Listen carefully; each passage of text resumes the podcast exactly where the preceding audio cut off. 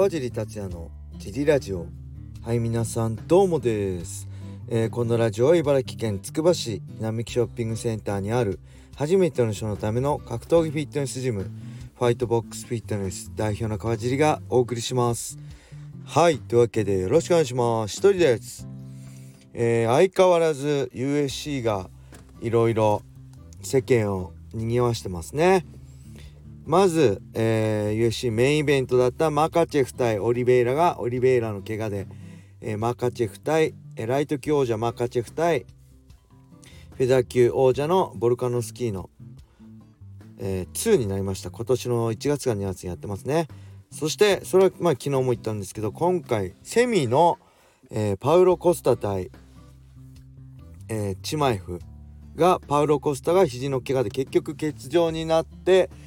えー、カマル・ウスマン対チマエフになりました、えー、まあ、パウロ・コスタはどっちかっていうとストライカーで、えー、まあ、チマエフは打撃も強いんですが組の選手なんですよね。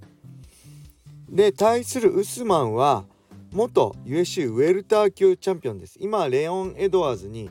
2回1回目負けてダイレクトリマッチを負けて2連敗してるんですけどそれ以外はね USC では負けてないんですよね。キャリアの最初の頃1回負けたことがあったかもしれないですけど UFC ではねレオン・エドワーズの2戦しか負けてない。ウェルター級の強豪が1階級上げてチマエフと戦います。ちなみにこのカマル・ウスマンっていうのは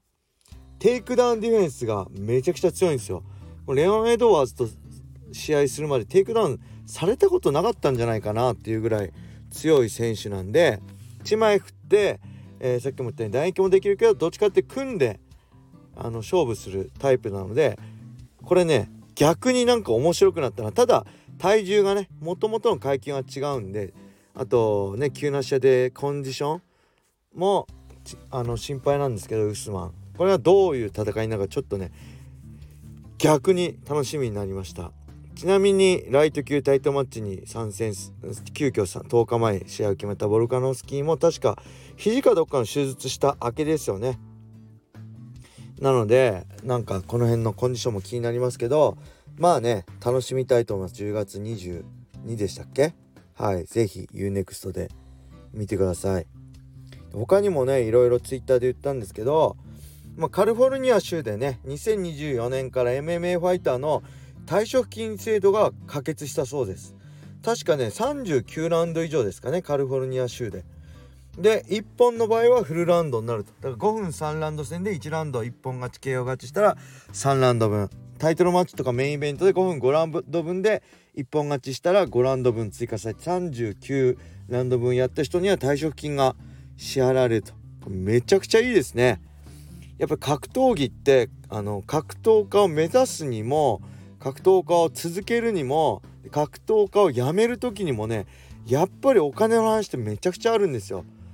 あの本当儲かるのはトップの一部だけでみんな厳しい中で現役生活続けて全てを犠牲にしてやってくるやっていると。で選手があの試合がなあの引退した時に何も残ってないって人もいると思うんで、まあ、僕はそこそこねそうやってジム開くとかだけのお金は残せたから今こうやってできましたけどそうじゃない人はね本当に融資を受けてやったり借金してジムを開始したりそもそもある程度名前がないとねジムを開くこともできない世界なので誰でもできるわけじゃないのでそういう選手に対してカリフォルニア州がねえー、これは USC だけなのかな？じゃなくてアマチュアの大会でもあのいわゆるこのコミッションに認定されてる大会であればアマチュアじゃないプロの試合 LFA でもあれなのかちょっと分かんないですけどこれはすごくいいですね。羨ましいですね。僕日本にもこういうのがあったらすごくいいなと思いますね。はい。そしてもう一個。まあこれがねやっぱり一番大変なことなんですけど USADA ね。ドーピング機構アメリカのドーピング機構 USADA が2023年年末で USC との提携を終了すると。まあこれはびっくりしましたね。USADA っていうのはまあオリンピックとか、まあ、日本だと JADA ですよね。オリンピックのドーピング検査と同じでまあいわゆるすごい厳しい。僕この辺詳しくないんですけどえー、ね、抜き打ちとか僕も朝7時に家に来たり、ね、練習の JB スポーツボクシングジムに来たりしましたけどそういう抜き打ち検査があって、ね、日本とか他の団体だと試合当日の試合終わった後のドーピング検査とかあるんですけどそれだとねやっぱドーピング検査がこの時にあるっていうとあのー、やっぱしっかりドクターとかと組んであれば抜けドーピングしてても抜けてその時はクリーンな状態っていうのは作れるらしいのでよりあの抜き打ちがないと公平ではないんですよね正直。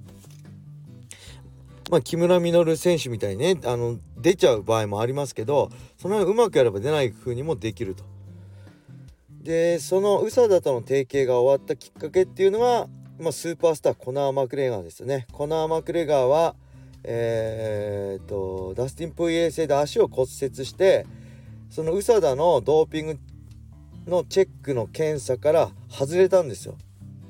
でこれなんで外れたかっていうと、まあ、引退して TJ ディラショーとかもそうなんですけど怪我をすると。で怪我を治す早く治すためにはいわゆる USADA のドーピングチェックに引っかかる治療薬だったりもしかしたらいわゆるステロイド的なの。僕この辺わかんないですけど使って早く体の回復を促す。ね。そういうドーピング使って練習のね年取っても1ブレンだけじゃなくて2ブレン3ブレンと回復を早めるようなのもステロイドもあパフォーマンスアップのあのドーピングもあるそうなのでそういうのを使って早く怪我を治してで治ったら体をクリーンにしてまた宇佐田のドーピング機構のチェックに入ると。そういうやり方をがあるらしいんですよねこれ僕らからするとそれアウトじゃんと思うんですけどまあルール上それが認められてるとただそれを1回外れた宇佐田のドーピングチェックを再び入って最短で試合するのには6ヶ月かかると。で今、えー、確かマクレーンが10月の頭8日ぐらいからドーピングの宇佐田の検査チェックにまた再チェックインしたので今からだと約4月の頭ですよね。マクレー早く最短で試合ができるのは。でマクレガーは TUF31 でコーチ対決でチャンドラーとマクレガーがまあ内定っていうかやりたがってと USC は。そこで多分 USC 側としたら、えー、もうちょっと早くしてくれと。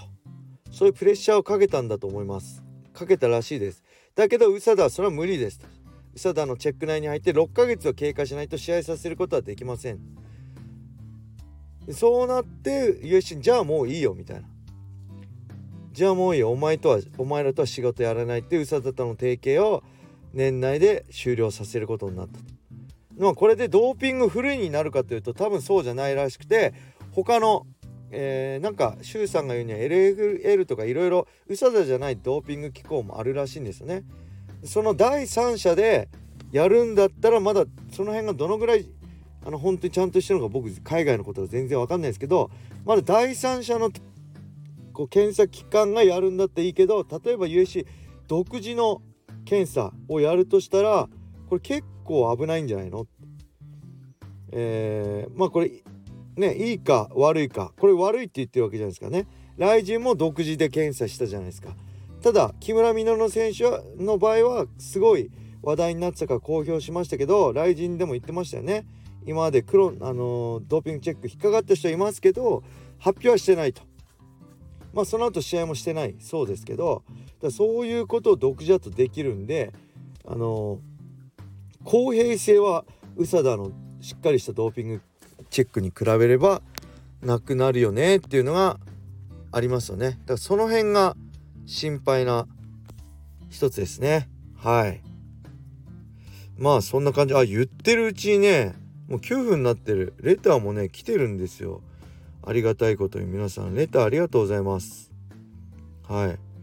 なんか行きますか？じゃあせっかくなんでこれ行きましょう。え試合する前にマッサージ行きますか？自分は有名ではないですが歌手をやっているんですが、えー、歌う前は体をほぐすためにマッサージに行きます。格闘家の方の当日の体の作り方を教えてほしいです。はいありがとうございます。試合する前にっていうのはこれ試合当日のことですかね。いわゆる試合前とか普段は僕はお世話になってる、えー、治療家の方にまあ、マッサージっていうかいろいろ機械使ってね体のケアは定期的に週2回ぐらいしてもらってました。で試合当日もえー、っとねあれですかね最後のあパトリッキー戦はその先生に来てもらってやってもらってましたね。ただいわゆるこの手でほぐすようなマッサージってよりは機械を使ったケアっていうかあれですね体のケアです。だなんで基本的にはやらないですね。で試合当日の体の作り方。試合当日はもう体の作り方も何も試合当日をどう迎えるかは試合当日の体の作り方をどうがどうなるかは大事な試合の前なのでもう試合前の減量食生活その睡眠練習も含め全てにおいて常に気をつけなきゃ遅いですよね。試合当日にどうしようかどう体を作ろうかっつってももう作り終わってる状態なんでそれはちょっとあの考えたことないっていうか前の方が大事なんですけど、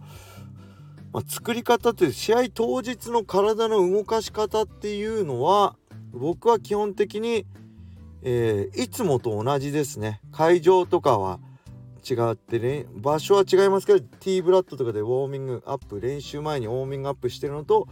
同じルーティンでやってますね。ストレート的、えー、コンプレフロス巻いてえー、ブルブル振動のマッサージで体ほぐして、えー、ちょっと準備運動して動的ストレッチしていわゆるラダー的なステップやったりとかっていうまああんま今覚えてすぐは出てこないですけどそういうルーティンが練習のルーティンがあってその通りやってまあミッド打ちとか技術の打ち込みとか技術の確認とかやって試合するって感じでしたねだから試合だからで特別なことしないでいつも通りにあの、ウォーミングアップでいつも通りにあの試合に挑むって感じですかね。あとはまあ食事とかはね気をつけてます。やっぱ糖質取ったり胃に負担になるものは下げたりまあ基本的におにぎりとか食ってましたね。うん、会場入りして弁当も残あの用意されてるんですけど揚げ物とかあのあんまおかずとかも食いたくないんで僕はよく駅におにぎりショップあるじゃないですか。まあそれがなかったらコンビニのおにぎりでもいいんですけどな美味しい質のいいもの食べたいんでちょうど駅におにぎりショップがあったんでそこでおにぎり5個ぐらい買って控室で食べたりしてましたあと水分は、えー、いわゆるマルトデキストリンとか糖質と BCAA を混ぜたものをちょびちょびちょびちょび飲んでましたね。でこれ僕あの正人選手のトレーナーだった正人さんトレーナーだった土井トレーナーの、えー、勉強会に参加したんですけど水分はねほんとこまめに取った方がいいって言ってましたあの自分が思ってるより試合当日っていうのは体が緊張してて緊張で汗がこう発汗見えないこう滴るの汗じゃないけど発汗で汗が皮膚から出ているので自分が思ってるよりこまめに水分取んないと、えー、体が水分不足に陥りやすいのでこまめに水分取ってくださいっていうこと言われたのですごいねこまめに水分だけは取ってましたね。はいそんな感じです、えー、引き続きレターをお待ちしております。それでは皆様良い一日を。またね